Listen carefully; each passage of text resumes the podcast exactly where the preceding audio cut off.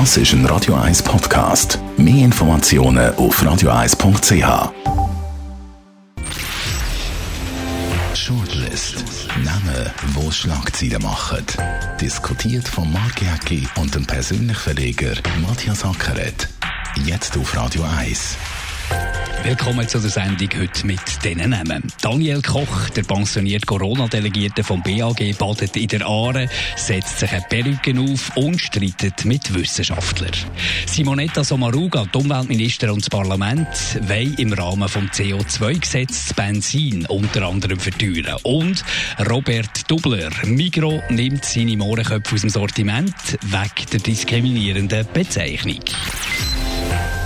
Das ist natürlich jetzt ein hochbrisantes, hochspannendes Thema. Die Social-Media-Plattformen sind voll, die Newsportale sind voll mit dem Thema. Da ist in ein Wespennest hineingestochen worden von der Migro. Und ich habe mich so ein bisschen gefragt, ist das eine PR-Aktion?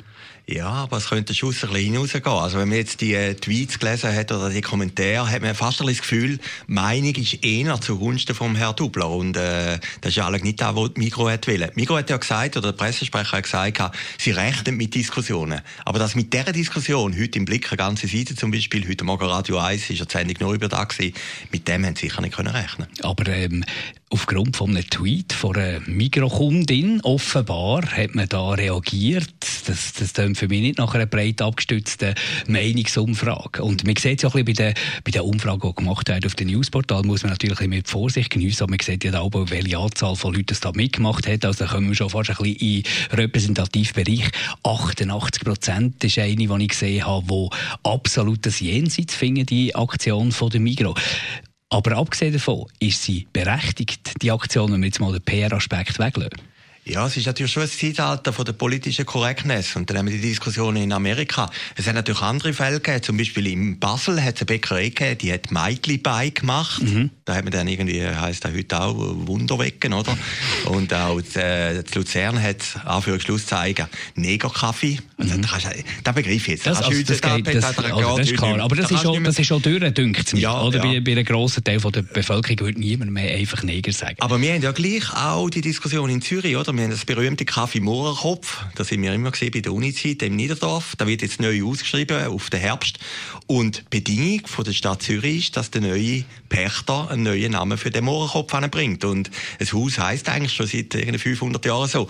Also, die Diskussion muss man auch in diesem Kontext sehen. Ob es berechtigt ist oder nicht, das kann ich nicht sagen. Was mich eher noch verwundert hat, ist, dass der Volk auch noch drauf springt. Also, der überlegt sich jetzt auch noch, den Mohrenkopf aus dem Sortiment rauszunehmen. Überlegt sich vielleicht auch, wenn er sieht, die Vehemenz von der Ablehnung von dieser Idee von der Migro, äh, überlegt sich das vielleicht der Volk mal schauen, was sich da noch weiterentwickelt. Interessant habe ich noch gefunden, ich habe mit einem Mitarbeiter geredet, der aus der Westschweiz äh, zu uns kommt arbeiten. Der wohnt in Delemont, der hat mir erzählt, in der Westschweiz hat man das schon längstens geändert, der Name. Das hat früher irgendwie Tête de Nègre geheissen und jetzt heisst Tête du Choco oder Chocolat. Äh, bin zu wenig mächtig im Französisch. Also dort in der Westschweiz hat man die Diskussion schon längstens geführt und das Ganze schon geändert. Dort äh, ist es keine Diskussion mehr. Habe ich noch interessant gefunden. Die Westschweiz ist dort ein bisschen weiter als wir in der Deutschschweiz. Aber handkerum, ich habe noch nie einen Mohrenkopf gegessen und an irgendeinen Mensch denkt. Ja, das ist mir auch noch nie so gegangen. Also, man, man luft eigentlich jemand auf den Gedanken nur, oder? Also mein Problem beim Mohrenkopf ist, dass irgendeine Nase plötzlich weiss ist oder, oder irgendwo noch Schoki rumhängt.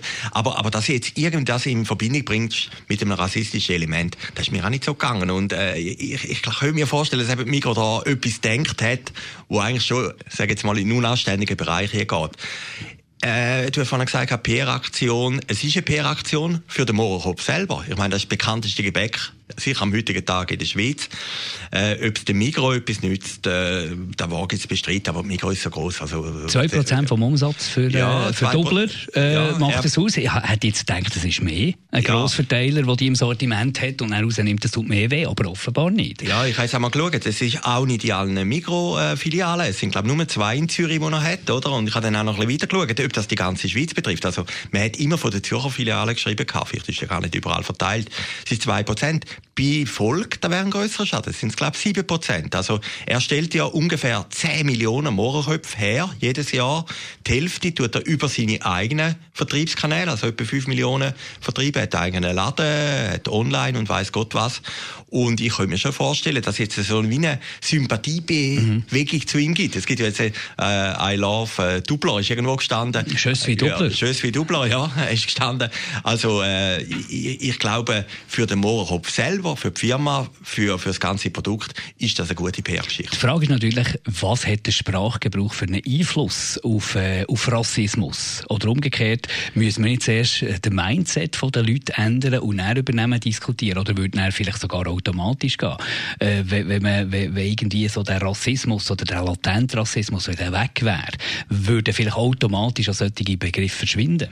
Ja gut, das ist ein Begriff, der gibt es seit äh, 1400, oder? Also Begriffe, eben, mir nimmt Wunder, ja. da könnte der Sprachwissenschaftler wahrscheinlich mehr Auskunft geben. Was hat das für einen Einfluss, wenn du im Sprachgebrauch äh, kritische Wörter hast? Was hat das für einen Einfluss auf, auf, auf, äh, auf die Einstellung? Ja, natürlich, aber das Wort «more» Da braucht man heute halt nicht mehr so viel. Aber das Wort Moor gibt's ja. Also gibt's auch in der Bibel. Ich habe sogar noch geschaut. Also die, die drei Heiligen vom Morgenland ist ja ein der Moor gewesen, oder? Also, Aber jetzt sind wir in einer anderen Zeit. Wir sind in einer anderen Zeit. Und wir haben ja natürlich dann die rassistische Bedeutung in den Begriff gegeben. Aber der Begriff als solcher, der ist alle wertneutral gewesen, oder? Also wenn das Haus im Niederdorf irgendwie äh, äh, zum, Morgenstern, zum Morgenstern oder wie, weiss Gott was heisst, ist das nicht rassistisch denk sondern wir haben ja später dann die Bedeutung gegeben, oder? Und das ist ein bisschen das Problem.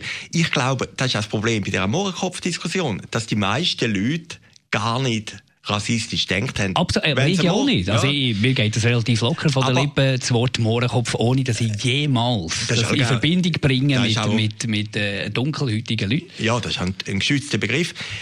Eben, du hast ja etwas Interessantes gesagt. Ich meine, die dunkelhäutigen Leute, die hat man noch nicht gefragt. Auf Watson hat es jemanden gegeben, der gesagt hat, er fühle sich betroffen. Ein, ein Dunkelhäutiger, der gesagt wir hat... Wir haben auch Hörer ja. gehabt, dunkelhäutige Hörer, die sich geäussert hat. Übrigens sehr differenziert, ich habe noch gestaunt, sehr differenzierte Äußerungen sind da, sind da gekommen, heute Morgen bei uns auf Radio 1. Aber wir haben auch dunkelhäutige Hörer gehabt, die sich gemeldet haben und die hat sich auch verletzt gefühlt. Also ja, das ist natürlich ja. schon so. Wir, wir können es nicht nachvollziehen, wie das ist für die, für die äh, Community. Eben, also wenn sich jetzt die alle verletzt fühlen dann müssen wir den Namen ändern. Also dann, dann, dann müssen wir die Sachen umkehren. Aber, aber ich glaube, das Problem ist, ich habe irgendwo gelesen von jemandem, der nicht verletzt war. Das Problem ist ja, dass wir in das Denken irgendwie von anderen Leuten und dann denen irgendwie einen Moralbegriff oder, oder eine Moralbetrachtungsweise unterstellen, wo wir das Gefühl haben, sie müssen so denken, oder? Also die Frage ist ja zuerst einmal, wie nehmen Sie jetzt den Mohrenkopf wahr. Oder vielleicht nehmen sie ihn auch nicht wahr. Aber, aber das ist doch die interessante Frage. Und, und, und, und darum ist es einfach noch heikel, so eine Diskussion zu führen. Jetzt kann man ja, klar kann man sagen, Schokokopf oder weiß Gott was. Gefahr ist einfach, dass am Schluss natürlich jeder Begriff, wo irgendwo also im halbverdächtigen Bereich ist, dass man dann den moralisch auflädt und sagt, den muss man verbieten. Und ja, ich habe das Gefühl, die Diskussion geht ein bisschen weg vom, vom effektiven Problem, vom Rassismus ja, oder von Ungleichheit. Oder das ist, das ist ein, ja. eigentlich ist es ein Nebenschauplatz und darum wird es wahrscheinlich auch so heftig diskutiert, da kann jeder etwas dazu sagen. Man muss nicht wahnsinnig viel machen, aber eigentlich ist das Problem am anderen Ort. Wenn wir jetzt die äh, Mohrenköpfe umtaufen, ist ja wahrscheinlich das Problem nicht gelöst. Ja, Wobei, da bin ich nicht sicher, ich weiß eben nicht den Zusammenhang von Sprachgebrauch und Rassismus. Ich, ich kenne den zu wenig. Ja, also es ist eine Interpretationssache. Eben das Wort Mohrenkopf ist eigentlich ein uraltes Wort, aber man hat das irgendwie interpretiert. Aber der Punkt ist doch etwas anderes. Äh, ich meine, es zeigt ja gleich, wenn wir in der Schweiz so Diskussionen führen, nach dieser schwierigen Zeit von Corona sind wir wieder in einer Normalität angekommen. Punkt A. Und der Punkt B ist, im Vergleich zu diesen Diskussionen und Kämpfen, die man in Amerika hat, ist ja das eigentlich nichts. Das ist einfach irgendwie, ob man jetzt den Begriff nicht mehr braucht oder ob das im Volk oder im Mikro nicht mehr verkauft wird. Also, äh, man darf es dann auch nicht zu hoch äh, stellen. Wird noch viel zu reden geben. Gehen wir weiter zu unserem nächsten Namen. Simonetta Sommaruga. Die Umweltministerin ist stellvertretend für Diskussion im Parlament. Da ist über das CO2-Gesetz beraten worden. Flugpreise sollen höher werden, aber natürlich, was mir als Autofahrer mehr wehtut, ist, das Benzin soll teurer werden. Und da auf die Gefahr hin, dass ich mich da als wirklich Autofahrer alte, da straft man wieder Leute ab, wo, wo das durchaus merken im Budget, wenn jetzt das Benzin 12 Rappen äh, teurer ist. Ja, merkst du natürlich schon, wenn es dann höher rechnest, oder wenn du einen Tank hast. Und es gibt natürlich auch viele Leute, die das Auto brauchen. Also, ich, ich meine, ich wohne in der Stadt Zürich, ich brauche das Auto relativ wenig. Ich bin da privilegiert. Aber es gibt natürlich viel und auch KMUs, äh, Kleingewerbler, die mit dem Auto umfahren müssen. Ja, äh, also es sind ja 12 Rappen pro Liter, aber wenn man es dann höher rechnet, ist das schon eine rechte Summe. Gibt Betrag, Gibt es einen rechten Betrag. Und wir haben, also wenn man es einfach historisch anschaut, aber die Schweizer sind ja ein bisschen anders, in Frankreich ist das ein Grund von der Gilets jaunes, oder? Dass die gesagt haben, das war auch weit vor Corona, gewesen, dass die gesagt haben, es wird immer alles teurer, es wird alles auf die Automobilisten abgeschoben, wir können das nicht mehr zahlen und dann sind die auf die Straße gegangen, oder? Der Staat muss schon immer ein bisschen aufpassen, dass er dann nicht alles auf die Kleinsten abwälzt. Gute Argumentation ist natürlich äh, von den Befürwortern von so solchen, ein grosser Teil vom CO2-Ausstoß ist der Verkehr. Gehört natürlich auch der Flugverkehr dazu, ganz klar. Einfach jegliche Mobilität ist da dafür verantwortlich. Also das Argument, wenn das wirklich so ist, dass das äh, dem Klima massiv schadet, dann wäre ja eigentlich die Diskussion die richtige. Ja, bei, beim Flugzeug, Oder was wäre die Alternative? Beim Flugzeug stört es mich eigentlich nicht einmal groß. Also dann, äh, die Flugpreise sind ja auch alle viel zu billig, dass man dort irgendetwas aufhaut und wenn man in die Ferien geht, dann, dann leistet man sich auch einen Luxus. Beim Auto finde ich ehrlich gesagt 12 Rappen finde ich relativ, also das ist ein Maximum. Also das ist Maximum. Ich, ich, ich, ich bin auf Auto angewiesen, ja. weil morgen um 4 und um halb 4 da fahren keine, keine Züge. Also 12 Rappen ist viel also, in der Summierung, oder? Ja, genau. Ja, und, und, und da musst du natürlich immer überlegen, wer bestraft dann am Schluss mit dem. Ich habe jetzt aber gleich gefunden, die ganze Diskussion über das CO2-Gesetz, äh, das ist eigentlich sehr eine zurückhaltende Diskussion gewesen. Das Interessante ein, einerseits ist, dass nach Corona plötzlich die grünen Themen wieder kommen. Also es ist auch dort Normalität gekommen. Der zweite Punkt ist, wir haben natürlich ein grünen links Parlament, das ist so gewählt worden und die wollen natürlich ihre Message auch durchdrücken, oder? Also das ist halt am Schluss Realpolitik und äh, das sind halt Resultate. Die Leute haben die gewählt, Mehrheit gewählt und dann muss man halt mit dem rechnen, oder? Aber ich habe gleich gefunden, es ist nicht, ist nicht ein Gesetz von der radikalen äh, Forderungen, wie man es geht im Ausland. Also es ist halt gleich ein, ein schweizerischer Kompromiss, den man findet. Und der Bundesrat muss ja das Ganze dann noch ausgestalten. Kann schon noch sein, dass dann das ein bisschen oben abgedämpft wird. Dann gehen wir noch zum Schluss zum Daniel Koch, vielleicht zum letzten Mal. Pensioniert ist er, der Corona-Delegierte vom BAG, äh, hat aufmerksam gemacht auf den Social Media, auf Instagram, hat ein bisschen entdeckt, dass man dort ein bisschen Likes machen kann. Die haben ihm wahrscheinlich schon ein bisschen gefällt und äh, ist baden in äh, hat irgendwie so ein bisschen eine verunglückte Comedy gemacht mit einem Coiffeur, mit einer Perücke. Das ist das eine und das andere, der andere Schauplatz, wahrscheinlich äh, viel, viel prägender, ist die Diskussion mit den äh, äh, Wissenschaftlern. Ja, also... Oh. Die werfen ihm ja vor, er habe nicht reagiert auf ihre, und sie können so belegen, mit Briefen, die sie geschickt haben und so, äh, die, die sind nicht gehört worden von Daniel Koch. Er hat das nicht wollen hören, was die zu sagen hatten. Das Interessante ist ja eigentlich, ich meine, in der Corona-Zeit hat es so viele Geschichten gebracht, die vor einem halben Jahr noch undenkbar sind. Nehmen wir Italien, dass plötzlich der Süden eigentlich den Norden dominiert. Also es hat dort eben Umwälzungen gegeben, äh, dass wir plötzlich Homeoffice machen und nicht mehr ins Geschäft können, weiß Gott was.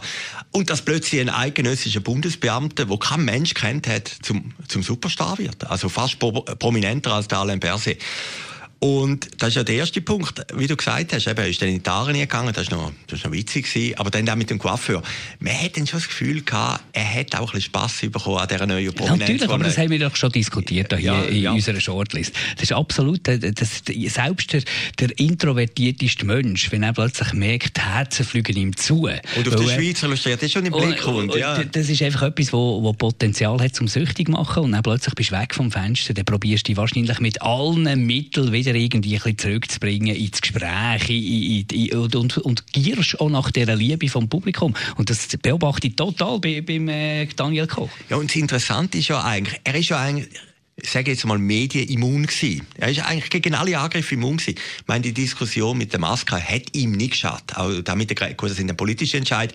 Aber man hat ihm alles können vorwerfen, das ist ja alles abprallt. Die Leute haben gesagt, der Koch hat recht, das ist ein Superstar. Ja, aber jetzt aber liegt der jetzt, Vorwurf da, man hätte besser können durchkommen. Genau. Jetzt kommen Berufskollegen, die anderen Virologen, die vielleicht auch ein bisschen eifersüchtig sind. Das glaube ich nicht. Äh, äh, Marcel Salat war ja selber in der Taskforce, oder? Was ich jetzt auch geäussert hat. Er hat jetzt also genug Stage gehabt, oder? Gut, aber ist jetzt, irgendwo hat mir einer gesagt, also er schon auf grossen Plakaten, das ist auch eine prominente Figur geworden, ist halt nicht so berühmt wie der Koch. Äh, ich glaube, das Drama ist in der ganzen Geschichte in der Schweiz ist relativ gut durch die Krise durchgekommen. Und, und, und darum wird die Kritik am Koch auch abprallen. Das ist eine Luxusdiskussion. Nicht ganz eine Luxusdiskussion, es ist eine historische erste Aufarbeitung. Der Saladin hat sich einfach ein bisschen zurückgezogen mit dem Nordkorea-Vorwurf, den er gemacht hat. Ja, ob jetzt das Mail beantwortet worden ist oder nicht, äh, höchstwahrscheinlich ist es nicht beantwortet worden. Vielleicht so vieles nicht beantwortet worden ist. Wir haben da dauernd irgendwelche Klar. Worte von Verbänden und so, wo gesagt wir haben geschrieben, wir haben Konzept vorgelegt, wir haben nichts gehört und so. Wahrscheinlich ist es so schwierig, das alles zu kanalisieren, aber mir denkt von renommierten Wissenschaftlern, die etwas zum Thema zu sagen haben, das müssen wir einfließen. Ja, natürlich, aber die sind doch alle überfordert gewesen. Also, wenn man sich einfach nochmal in den Moment einsetzt, wo der Lockdown angefangen hat, da hat ja alles, das war ja ein Hyper gewesen, das war ein Hype gewesen, äh, ist doch dann in Bern oben genau gleich gegangen. Muss man mal vorstellen, das Amt, wo der Koch vorsteht, die haben ja nie etwas zu gehabt über, über Jahrzehnte hinweg und plötzlich sind die im Fokus und müssen eigentlich den politischen Kurs vorbestimmen von der Schweiz. Dann hat doch der Koch irgendwann mal gesagt, wir machen so und so und der, der, der Links sagt etwas, der Rechts sagt etwas, dann hat er gesagt, blasen wir die Schuhe, wir müssen einfach das machen. Der Berse hat mal auch eine Vorgabe gegeben, äh, irgendwie haben sich doch die müssen durch die Situation durchmogeln. Das ist ja jetzt irgendetwas, das ist ja ein Planspiel gewesen, wo man gar nicht vorbereitet hat. Und von dem her kann es sicher sein, dass einmal eine Mail nicht beantwortet wird. Das ist die Shortlist von heute. Eine weitere Ausgabe nächste Woche. Shortlist mit dem Mark Jäcki und dem Matthias Ackeret. Zum Nachlesen und Abonnieren als Podcast auf radioeis.ch.